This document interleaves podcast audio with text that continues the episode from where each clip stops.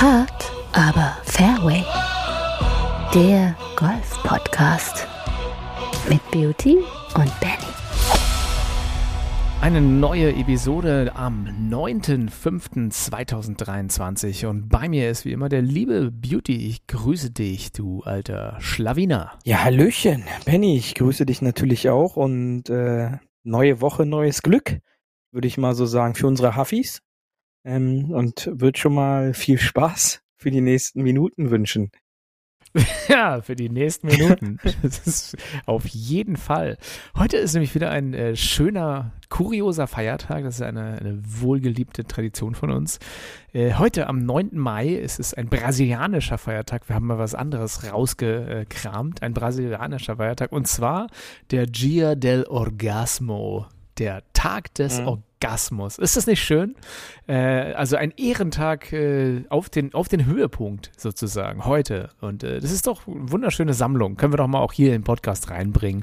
Denn nichts anderes ist doch Golfspielen für uns ein einziger Höhepunkt der Woche oder des Tages. Ne? Beziehungsweise vielleicht ein Schlag an diesem Tag. Der ist dann besonders schön.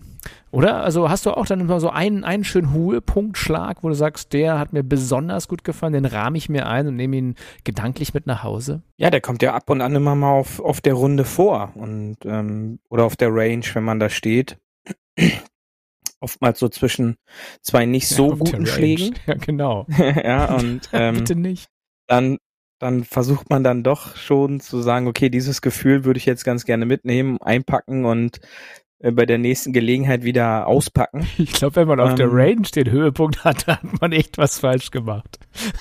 ja, aber es gibt so viele äh, Spieler, glaubt mir, die sind auf der ähm, auf der Range Weltklasse ähm, und auf dem Platz dann leider Kreisklasse, wie man so schön sagt. Ah. Ähm, und demnach äh, kommt das, äh, glaube ich, schon auch beim Training öfter mal vor ähm, für diejenigen, die trainieren.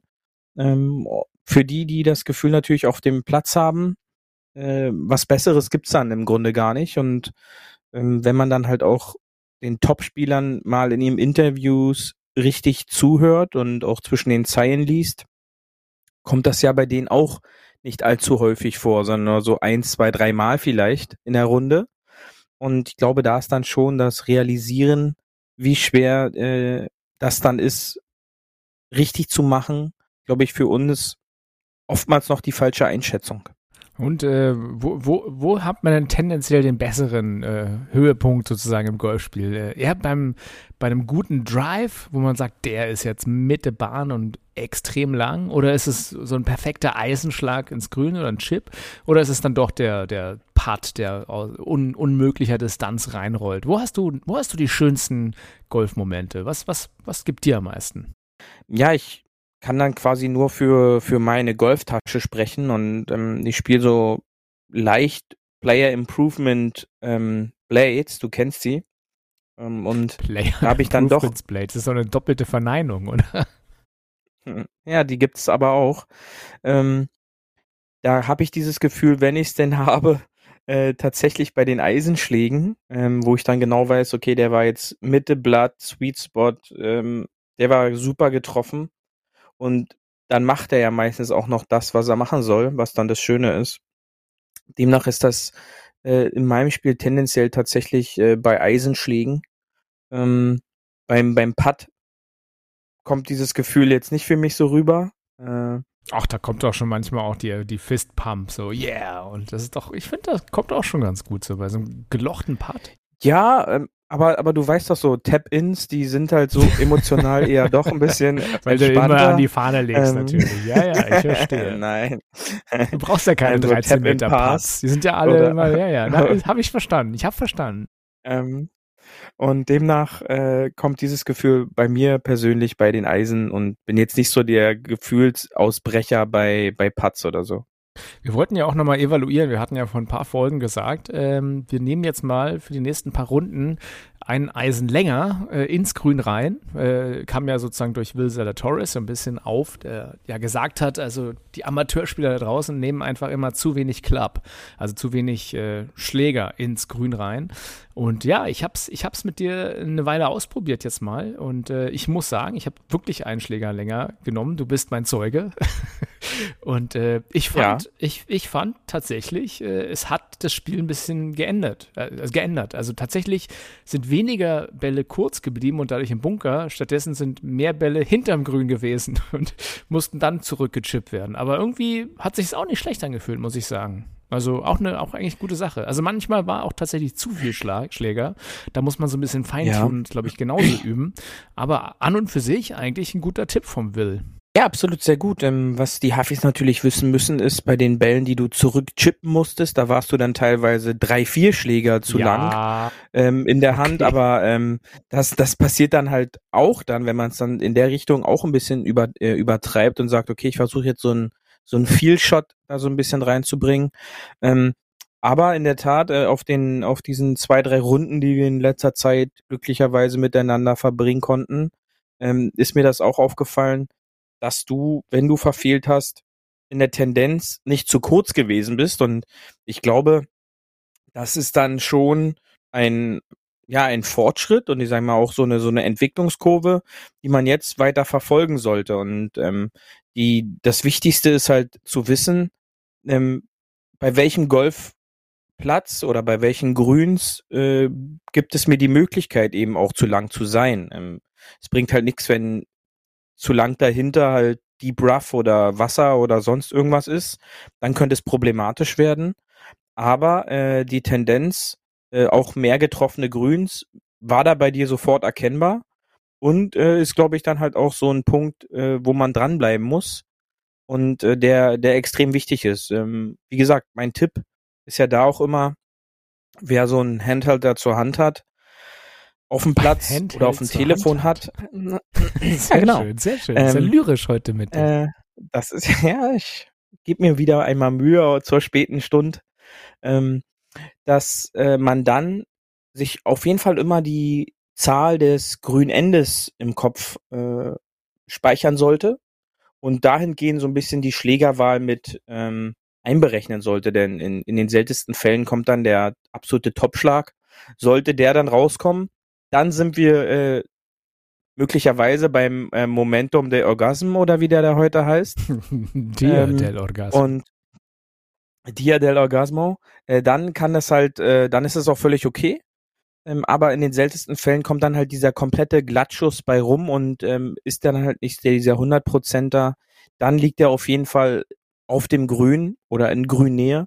Und äh, von dort kann ich dann halt auf jeden Fall deutlich besser weiterarbeiten, als jetzt auch bei diesen wechselnden Wetterverhältnissen, die wir aktuell äh, hier im Berliner Raum auf jeden Fall haben, mit Wind und, und hast du nicht gesehen, dass ich dann irgendwie so ein 25, 30 Meter Chip oder Pitch spielen muss, der halt dann wirklich komplett ins Gefühl gehen muss, was ich halt zu Saisonbeginn in den seltensten Fällen mit meinen kurzen Eisen oder den, den Wedges jetzt absolut wahrscheinlich noch nicht ähm, habe. Und das könnte dann halt schon kostspielig für die ersten Zielspielrunden werden. Aber wir können ja zusammenfassen, was der Will Torres so erzählt hat, äh, dass Amateure zu wenig Klapp nehmen. Ich habe es nämlich auch mal ein bisschen links und rechts geguckt. Das stimmt schon. Also generell sind die wenigsten Amateure zu lang auf dem Grün. Also das ist ja tatsächlich was, was ja. ich da auch bestätigen kann. Von daher, ihr könnt es auch gerne weiterhin mitprobieren und euch äh, uns eure äh, eure ähm, ja, Beobachtungen schildern oder mal ein bisschen ausprobieren, wie sich bei euch der Score ändert, wenn ihr mal einen Schläger länger ins Grün nehmt. Äh, ich fand es ganz spannend zu machen und wie gesagt, äh, hat tatsächlich äh, was geändert im Golfspiel. Ich weiß noch nicht, ob zum Positiven oder Negativen, aber es hat was geändert, kann man schon mal sagen. Das, das dazu. Äh, ansonsten ja, äh, was natürlich noch, was natürlich noch natürlich immer äh, Höhepunkte bringt, ist natürlich, wenn man seinen Playing-Partner outdrivet, so bei ein paar Meter einfach, einfach dann, dann ich glaube, ich war einmal oder sowas, war ich auch länger als du. Und das, das halt natürlich sofort gleich. Hey, das kenne ich ja gar nicht von dir, dass du kürzer bist als ich. Aber ich glaube, du hattest doch ein Dreierholz genommen. Von daher, naja, lassen wir das. Ich glaube, das äh, war, ich glaube, das war mein Dreier-Eisen. Ähm, ja, ja, genau so war es. Das, sicher, das kann das dann schon mal. ich würde sagen, wir gehen hier mal weiter ins äh, Tourgeflüster, bevor der Beauty hier nicht noch, noch, noch weiter lobt. Wir haben nämlich noch viel zu erzählen heute. Paar 4 Tourgeflüster. Ja, wir können ja erstmal mit einer kleinen äh, schönen äh, Geschichte anfangen, nämlich äh, unser, unser Lieblingsspieler, mit einer der Lieblingsspieler, der schillerndste Lieblingsspieler, Ricky Fowler, der ja vor allem bekannt ist durch viele Werbecommercials und Auftritte bei Social Media und offiziell bei Netflix-Doku-Zuschauern als Freund von Justin Thomas geführt wird, natürlich nur. Äh, der ist wieder zurück Herrlich. in den Top 50, Ricky Fowler. Erzähl ein bisschen was über Ricky und warum er zurück ist in den 50ern. Ja, natürlich, ähm, die Formkurve ist natürlich ein ganz wichtiger Faktor, äh, wenn es um die Weltrangliste geht, denn ähm, ja, Ricky ist Vater geworden, ähm, hat geheiratet, äh, hat im privaten Leben quasi einmal den Rollercoaster gemacht, äh, was vorher natürlich undenkbar war. Er war ja so gefühlt immer der ewige Junggeselle. Ähm, legendäre Fotos bei Ryder Presidents Cup gibt's ja, wo all seine Teampartner mit den, äh, mit den Frauen äh, abgelichtet werden. Und er hatte da ein, eine, eine Getränkflasche, äh, glaube ich, in der Hand. Ähm, oder so, so einen schulterzuckenden Ausdruck. So von wegen, ja, ähm, ich habe hier niemanden. So war er ewig bekannt. Äh, da hat er natürlich auch geliefert. Da drehte sich alles 100 äh, Prozent äh, 24-7 um Golf. Und äh, da änderte sich diese Situation. Ähm, Familie spielt jetzt sicherlich auch für ihn eine übergeordnete Rolle. Äh, und ähm, da musste dann das Golfspiel erstmal sich so ein bisschen anpassen. Und äh, da trendete er erstmal so ein bisschen in die falsche Richtung. In die falsche Richtung. Von der, von der, von, von der, der golferischen Richtung aus. Seine Frau wird natürlich gesagt haben, in die richtige Richtung. Und das ist ja natürlich genau. für viele, die Kinder bekommen haben, so, wo man natürlich die Golffreunde sagen, also da ist er völlig in die falsche Richtung gearbeitet. Das ist, das sagst du ganz genau. Das ist unsere Rollenaufteilung. Du bist äh, der Part für die Frauen. Ja, natürlich. Ähm, auch. Ich bin auch der optisch. Experte. Demnach ähm, trendete er in der Weltrangliste äh, golferisch in, in die falsche Richtung. Und ähm, jetzt hat sich das Ganze halt wieder stabilisiert. Er ist zurück bei Butch Sharman.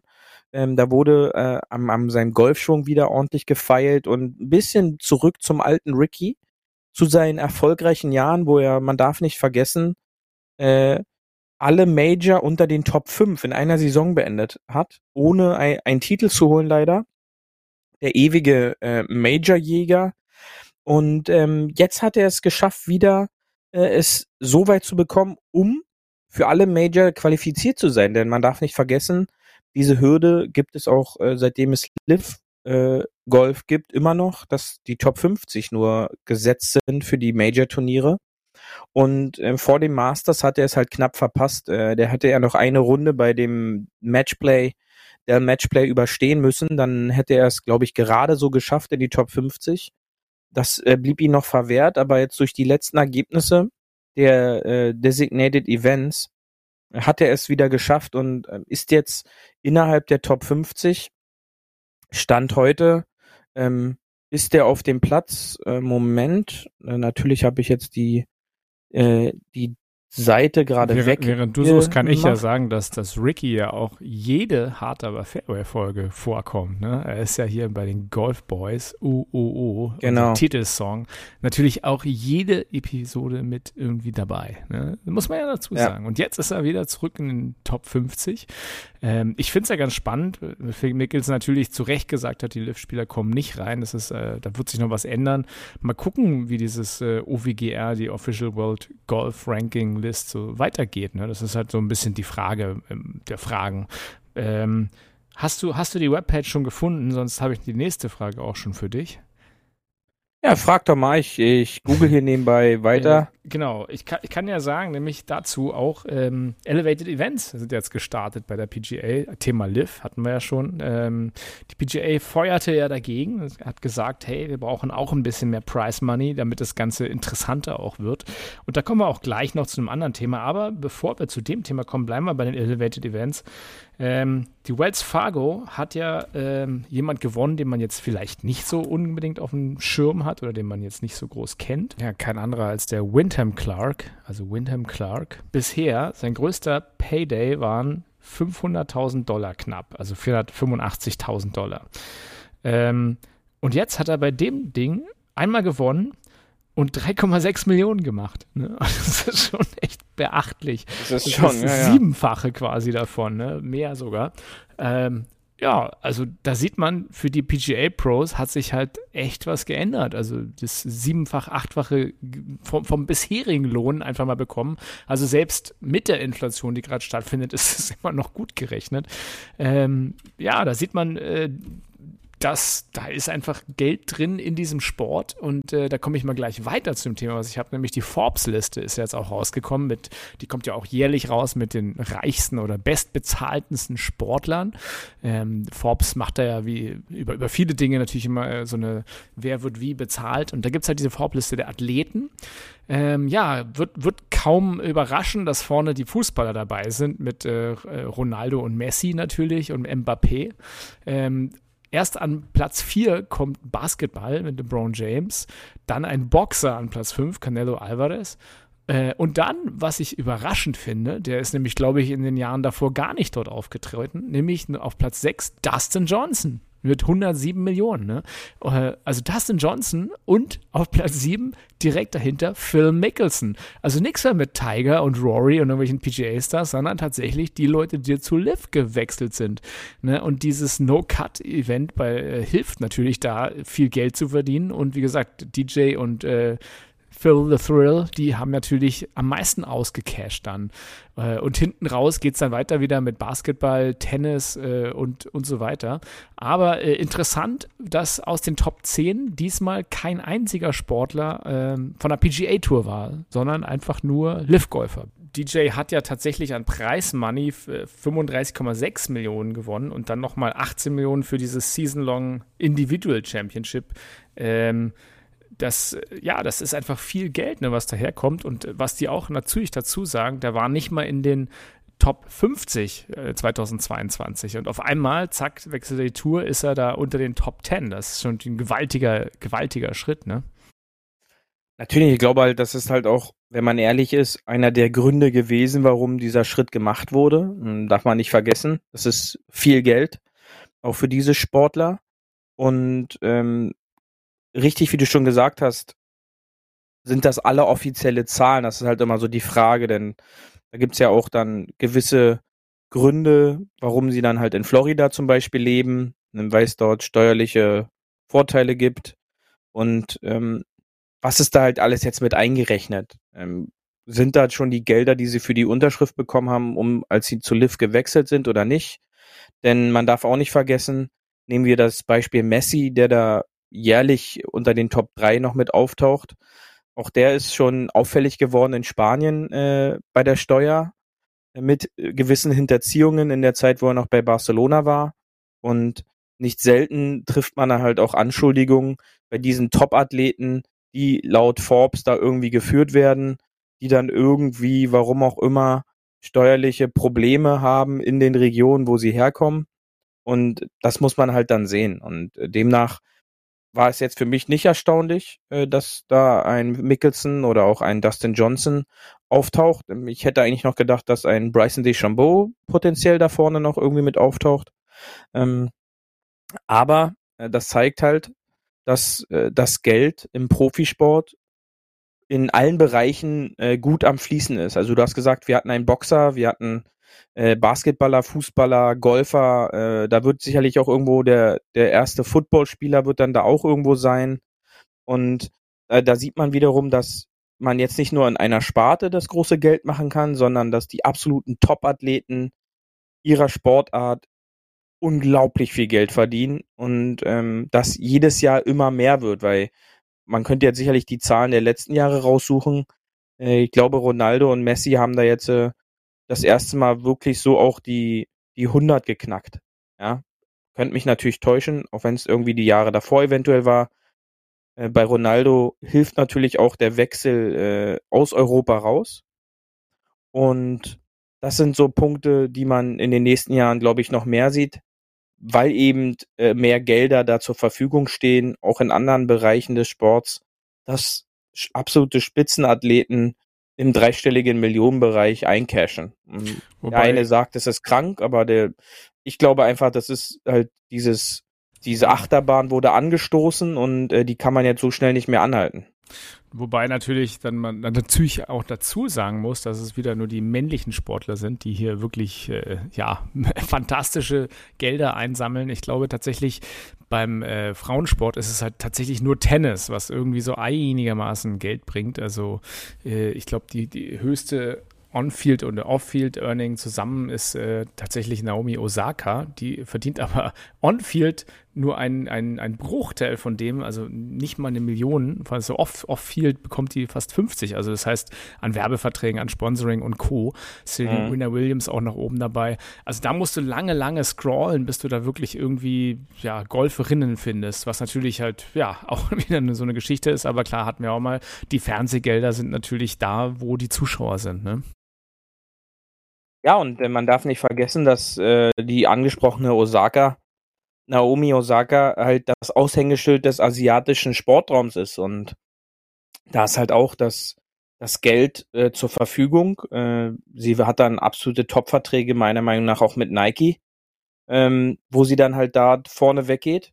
Und ähm, du sagtest, diese, diese Unterschiede zwischen Mann und Frau sind absolut dann noch gegeben werden allerdings halt durch, durch diese ähm, Anpassung der Preisgelder ähm, beim Tennis, hast du es angesprochen, da werden bei den Major-Titeln Frauen wie auch Männer das gleiche Preisgeld ausgespielt.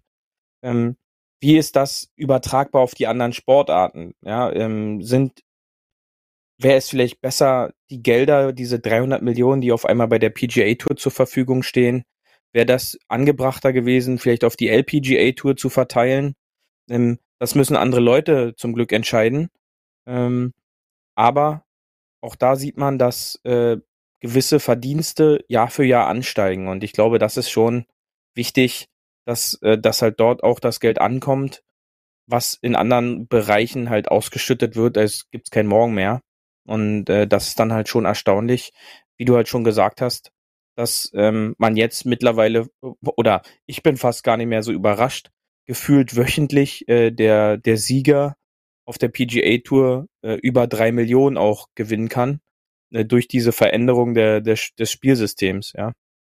Ja, also das ist, ich habe auch noch mal eine kleine Statistik von 2022. Professional Golf ist tatsächlich 300 Millionen äh, die Top 3 Athleten männlich und 60 Millionen die Top 3 Female Athleten. Das ist halt schon noch ein großer Gap, muss man dazu sagen.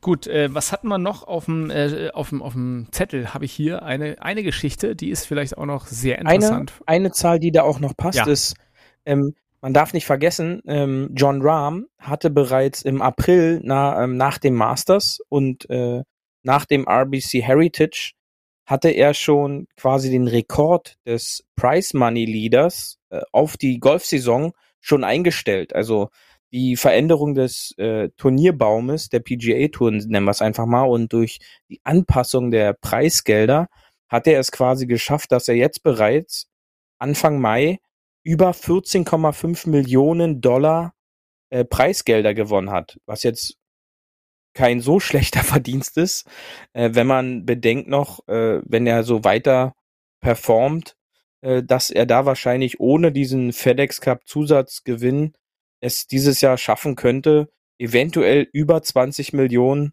ohne ähm, extra Einnahmen zu generieren, was dann eigentlich schon die Perversion so ein bisschen zeigt, was da in einem Jahr alles passieren kann, wenn äh, die PGA Tour so ein bisschen getriggert wird. Ja, und was noch getriggert wird, ist vielleicht ganz interessant, weil wir eh gerade beim Geld sind. Rory McIlroy hat ja jetzt die ersten zwei äh, Elevated Events verpasst und hat da jetzt beim zweiten auch gleich eine schöne 3 Millionen Dollar Strafe bekommen. Also äh, das macht halt auch kein gutes Bild, sage ich mal, dass eigentlich jemand, der die gesamte Zeit während dieser ganzen Lift-Debatte, der die große Spokesperson für die PGA Tour war und jetzt gleich die ersten zwei Elevated Events verpasst, oder Beauty? Ja, das wird halt nach außen verkauft. Also ich bin dann halt immer nicht gleich so einer, der dann das glaubt, was da halt so geschrieben wird. Nach außen wird sicherlich verkauft, dass er jetzt drei Millionen nicht bekommt von diesem ähm, PIP-Programm, äh, was für ihn quasi persönlich gestrichen wird. Aber man weiß natürlich nicht, was er dort für Absprachen mit, mit seinem Buddy Monahan, äh, der ihn ja so ein bisschen so nach außen hin, als Zuschauer ist es ja der Rory McIlroy so ein bisschen die Muse des, äh, Com äh, des Commissioners, der dann immer vorne weggeht und die PGA Tour quasi da so heilig spricht. Und da weißt du halt natürlich nicht, was hintenrum noch alles so läuft. Vorne rum wird natürlich erstmal medial verkauft, dass er da Einbußen hat, weil man möge sich vorstellen, da wäre jetzt nichts passiert, auch nicht äh, von, der, von der PGA Tour so verkauft, dann ähm, hätten wahrscheinlich der ein oder andere Topspieler demnächst auch überlegt, oh, da passiert ja nichts, wenn ich hier was verpasse, dann setze ich hier mal auch äh, ein Turnier aus. Und so ist das vielleicht so ein kleines, so ein kleines Abschrecken. Ja, da werden dir drei Millionen abgezogen oder ein gewisser Anteil deines äh, PIP, äh, deiner PIP-Sonderzahlung. Und äh, da wird man natürlich sehen, wie das in Zukunft weiterläuft, wie diese Regularien sind. Denn meiner Meinung nach, so wie dieser Spielplan jetzt ist, auch nach den Majors, dass es dann halt dann in diesem Fall nach dem Masters gleich mit dem RBC Heritage auch ein Designated Event weiterging, spielt dann halt doch eigentlich auf Dauer gegen die Topspieler, da sie gefühlt keine, keine Pause mehr so richtig kriegen und jetzt einen extrem vollen Terminkalender haben. Und äh, das bringt, glaube ich, dann jetzt die Erfahrung dieser ersten Saison mit, wie das in Zukunft dann angepasst wird. Ja, ich glaube, man weiß ja auch nicht, was wirklich in den Spielern los ist, weil ich glaube, es ist ja auch so eine Komponente bei Rory war ja das Masters immer so das große irgendwie Next Big Thing und vielleicht schafft das ja mal seinen Grand Slam und den, den Titel zu holen. Dann ist er da so sang- und klanglos ausgeschieden nach dem zweiten Tag, hat den Cut nicht geschafft.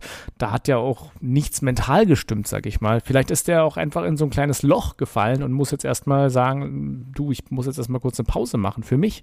Vielleicht ist es dann psychologischer viel mehr. Ich meine, du, du, du siehst ja von Rory sehr wenig, er zeigt ja wenig öffentlich. Dieser, ich erinnere mich an, als er sein Shirt, sein Poloshirt zerrissen hat, was die Kameras auch nur durch Zufall gefilmt haben, weil es halt so ein bisschen in der, eigentlich hinter der, äh, oder in der Scoring Area nur noch war, als er seine ja. Karte abgegeben hat. Ich glaube, da, da, da, da rumort es auch in den Spielern und die lassen es natürlich ähnlich wie andere Profispieler selten raus, aber ja, manchmal muss es ja vielleicht auch raus. Sicherlich muss manchmal raus. Äh, man darf dann immer nicht vergessen, äh, was sie für Vorbildfunktion haben. Ähm, und ja, der Druck auch vor allem, ne, der auf den lastet so ein bisschen. Ständig in den Medien und ständig im Fokus. Ja, und wenn man sich halt natürlich den Spieler dann halt auch nochmal ansieht und was er eigentlich für, für Fähigkeiten hat, muss man dann halt auch in der einen oder Situation meiner Meinung nach auch kritisch mit dem Spieler Roy McIlroy umgehen, denn ähm, mit dieser Fähigkeit, den Ball vom Tee zu driven und sich Möglichkeiten auf allen Plätzen dieser Welt herauszuarbeiten und dann doch in den großen Momenten oder den großen Turnieren in Serie mit seinen kurzen Eisen, mit seinen Wedges und vor allen Dingen noch viel schlimmer mit seinem mit seinem Putter immer wieder unter zu performen. Jetzt nicht so, äh, zielführend, dass seine Karriere davon letztendlich, was er so schön immer sagt, seine Legacy aufgebaut wird. Denn im Grunde ist es jetzt auch schon neun Jahre her, seitdem er das letzte Major gewonnen hat. Äh, und das ist für einen Spieler mit diesen Fähigkeiten und der Qualität eigentlich erschreckend. Also man darf nicht vergessen, Tiger hat äh, elf Jahre knapp gebraucht zwischen US Open und, und seinem letzten Masters-Titel. Und was der in der Zwischenzeit alles mit seinem Körper fabriziert hat, was er für private Probleme hatte, das alles hatte ja ein McElroy gar nicht.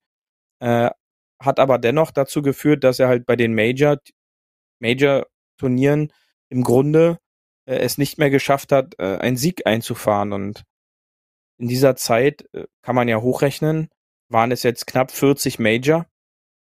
Und äh, da nicht ein für sich entscheiden zu können, ist dann schon eigentlich ein mittelgroßes Desaster und bringt jetzt eigentlich jetzt nicht die Qualität rüber, die ein Rory McIlroy vielleicht auch an sich selber ähm, ja, vorstellt, bringen zu müssen. Kommen wir noch zum nächsten Thema, ähm, was diese Woche ja auch irgendwie ganz groß war, nämlich tatsächlich Tigers Caddy ähm, geht einen anderen Weg und ist jetzt an einer anderen Tasche. Ähm, Joe LaCava, äh, Tigers Langzeit-Caddy, kann man ja sagen. Ich glaube, der war seit 2011, wenn ich mich richtig erinnere, an der Tasche Beauty. Ja. Und der ist jetzt tatsächlich bei einem anderen Spieler, einem sehr guten Spieler, der äh, ja vielleicht der beste aktuelle Spieler ohne einen Major-Titel. Und vielleicht äh, kann er auch sein, sein Spiel ein bisschen beschleunigen. Was sagst du? ja, Patrick Cantley ähm, hat sich, sag ich mal, doch so ein bisschen auch ohne größeres Drama von seinem alten Caddy getrennt. Ähm, und hat bei Joe LaCava angefragt, äh, der das Ganze wohl mit Tiger besprochen haben soll und letztendlich Tiger das grüne Licht gegeben hat, äh, dass er jetzt nicht nur bei, bei dem einen Turnier an der Tasche ist, sondern dass ein Long-Term-Project, wie es so schön dann immer da im Caddy-Spieler-Fachjargon heißt, äh, angesehen wird. Das heißt, wir werden Joe LaCava jetzt äh, in nächster Zeit immer bei Patrick Cantley wohl an der Tasche sehen. Und du hast es richtig gesagt, äh, das Internet ist ja gleich böse. Ähm, da wird ja schon prophezeit, dass Tigers Fuß schneller heilt, als Patrick Cantley ein T-Shirt machen kann.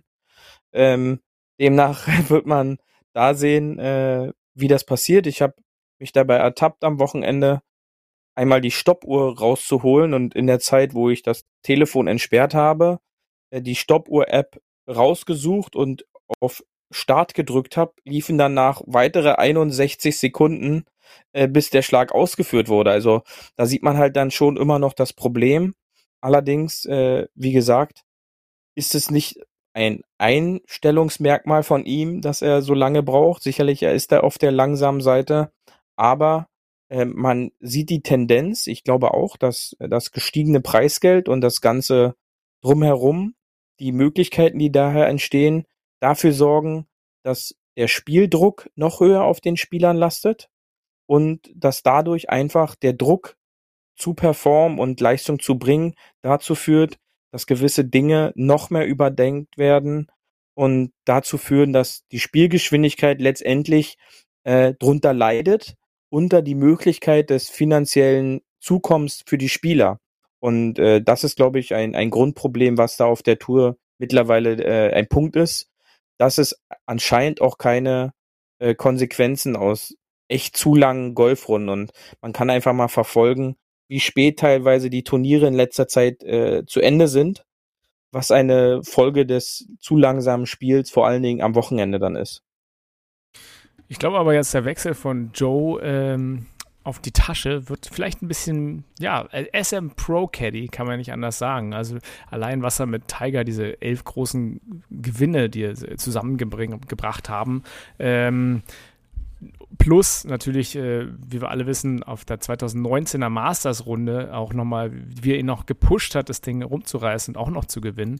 Ähm, eigentlich hat der es ja vom Geld, sollte man meinen, ja gar nicht mehr nötig, so woanders hin zu gehen. Und zweitens ist ja auch dieses Loyalty-Thema, dieses loyal, der loyale Caddy seit all den Jahren, und das ist ja wirklich jetzt schon viele Jahre, ähm, das war ja auch ein Thema. Und ich meine, er hat ja auch in der, in der Doku gesagt, ich weiß nicht, wer sie gesehen hat, Return of the Raw, ähm, hat er gesagt, er würde niemals nicht für Tiger arbeiten. Äh, er würde immer für ihn verfügbar sein.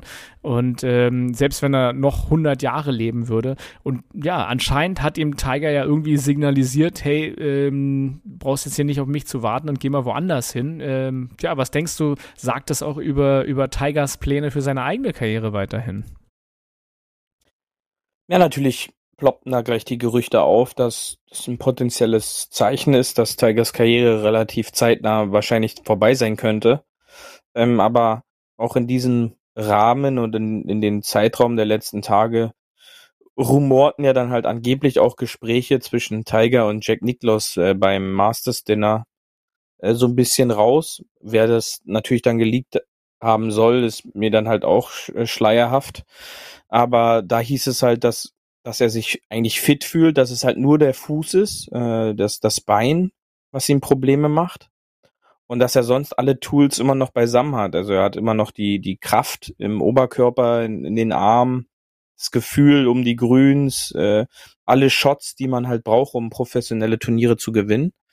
Und ähm, das muss natürlich jetzt die Zukunft zeigen. Ähm, die Operation, die Tiger jetzt vor kurzem wieder hatte, sorgt, glaube ich, natürlich dafür, dass die 2023er Saison vorzeitig schon wieder beendet ist. Ähm, und dass er dann damit dann halt eigentlich zeigt, Joe, pass auf, diese Saison ist halt nichts mehr. Da hast du eine Möglichkeit, einen jungen, hochtalentierten, eventuell den talentiertesten, heißesten Spieler äh, zu bekommen, der in, in, in der näheren Zukunft einen Major-Titel holen kann. Wir haben ihn ja immer schon öfter auf der, auf der Karte im, im Blick.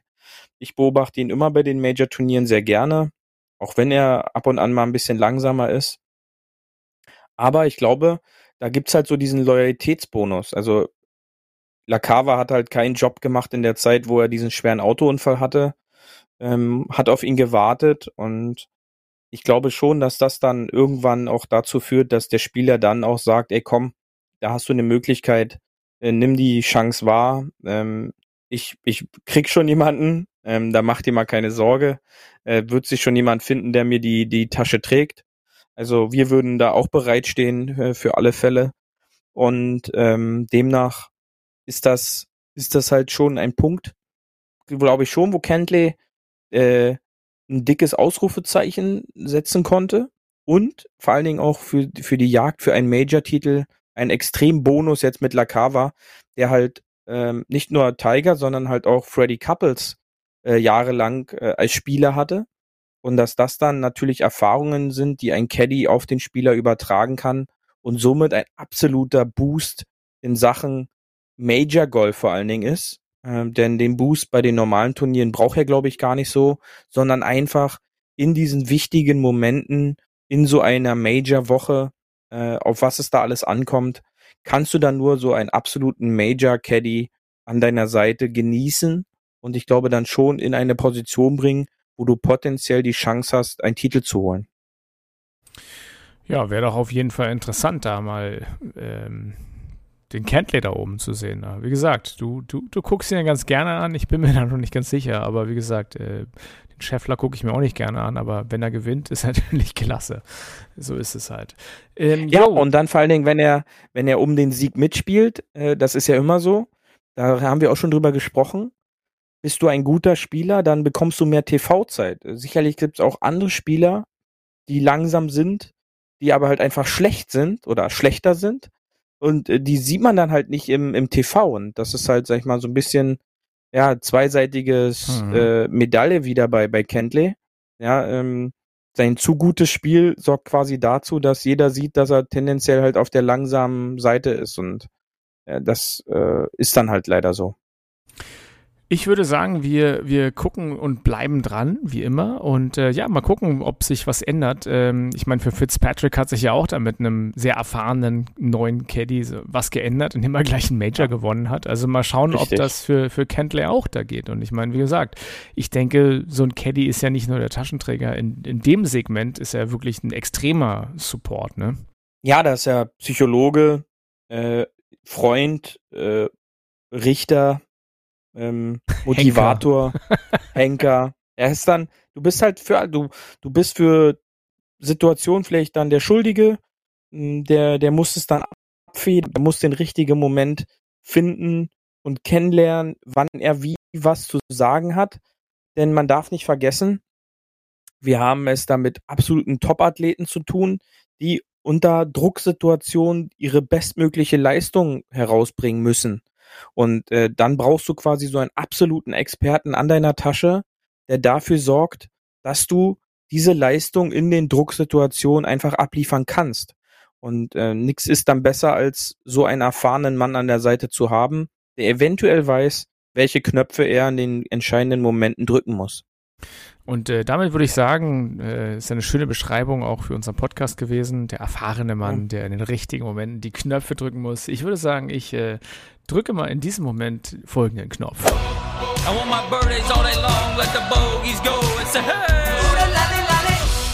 Hole 19 auf der Terrasse. Und den Experten an der Seite der einen natürlich unterstützt. Ja, was, was braucht man mehr? Ähm, ich habe genau. dir heute mitgebracht auf der Terrasse einen ganz klassischen Martini, ja, in einem wunderschönen, perfekten mm. Martini-Glas. Vielleicht noch vorher von einer, einer, einem Hauch einer Grapefruit-Scheibe angerieben, dass es so leichte Grapefruit-Noten noch hat. Und dann äh, einen, einen guten Wodka Ähm, du bist ja Freund des polnischen Wodkas in jüngster Zeit geworden. Richtig. Ich bleibe bei meinem äh, finnischen Wodka, den finde ich immer noch gut. Oder auch den Berliner Wodka, da gibt es wirklich diesen ähm, 24-Wodka. Äh, wie heißt der gleich? Ach, der ist, der ist auch ganz gut, den kann man nehmen. Äh, irgendeine Zahl und dann so Säbel. Ähm, und dazu, äh, ja, im, im Verhältnis eigentlich 10 zu, 10 zu 1, also 10 Teile Wodka, ein Teil Wermut, weißer, trockener Wermut. Ähm, das zusammenmixen und dann natürlich nicht gerührt, sondern geschüttelt. Oder wie, wie nimmst du den Martini gerne? Äh, James Bond, das ist ja auch einer. einer geschüttelt, Lieblings ja. Geschüttelt, geschüttelt also geschüttelt nicht ja, gerührt. Ja. Genau, geschüttelt rein genau. und dann die Grapefruitscheibe vielleicht noch garnieren und äh, schön ja. ein, ein, ein sehr beim, kaltes Glas nehmen. Also am besten ganz viel Eis Bei mir darf es die Olive sein, ja. Die Olive, die ist auch nicht schlecht. Ganz viel mhm. Eis nehmen, finde ich ja gut. Und äh, da, damit erstmal das Glas schön kalt machen, weißt du, und dann den Drink rein. Das, ist, das ist eine gute Sache. Und dann, dann kein Eis mehr rein, denn sonst verwässert das Ding und dann schmeckt es ja auch nicht mehr. Also Wodka sollte dann auch geschmacklich mit dem Wermut eigentlich eine, eine schöne Ergänzung sein. Aber Olive, ja, Olive kann man machen, auch mit so einer, mit so einer Frucht noch drin. Da gibt es ja diese, diese, diese genau. scharfen, scharfen Paprikas oder irgend sowas, was noch drin ist, oder? Was ist ja. das? Ich weiß es gar nicht. Ich, ich, ich mag es sehr gerne im, im Shaker, ja, den Wodka und den Martini in den Shaker mit äh, drei Eiswürfeln ähm, shaken, solange der, das, ähm, solange der Shaker dann außen so ein bisschen anläuft, dann ohne das Eis abseihen in ein Glas, äh, zwei Oliven auf Zahnstocher oder so mit rein äh, und dann genießen. Das, das ist wunderbar. Wenn das Date nicht so gut läuft, kann man sich auch die Oliven auf dem Zahnstocher irgendwie lustig drapieren, um den ja. Partner zu verjagen. Das geht eigentlich genau. Ja. Kann man auch machen. Ja, ich würde sagen, äh, vielen Dank für diese Folge, lieber Beauty. Äh, orgasmisch war es auf jeden Fall, wie immer. Und ähm, ja, ich würde sagen, ähm, ich, äh, ich kuschel mich noch ein bisschen an dich und du, du, du erzählst währenddessen dir die letzten Worte der Sendung. Ähm, ja, ich hoffe natürlich, wir konnten liefern äh, und haben euch entspannte knappe 40 Minuten äh, wieder aufs Ohr gezaubert. Äh, ich hoffe natürlich, dass ihr das Wetter in den nächsten Tagen nutzen könnt. Äh, Golfwetter vom Feinsten. Es geht endlich wieder richtig los. Und am Wochenende ist es auch soweit, äh, für alle, die, die es interessiert. Die Deutsche Golfliga startet am ihren ersten Spieltag. Allen Huffis, die uns zuhören, natürlich toi, toi, toi viel Erfolg und vor allen Dingen für die Jungs und Mädels beim DGL-Spieltag schön auf dem Fairway bleiben. Tschüssi! Das war hart, aber Fairway. Wir hören uns nächste Woche. Bis dahin, ein gutes Spiel und immer schön auf dem Fairway bleiben.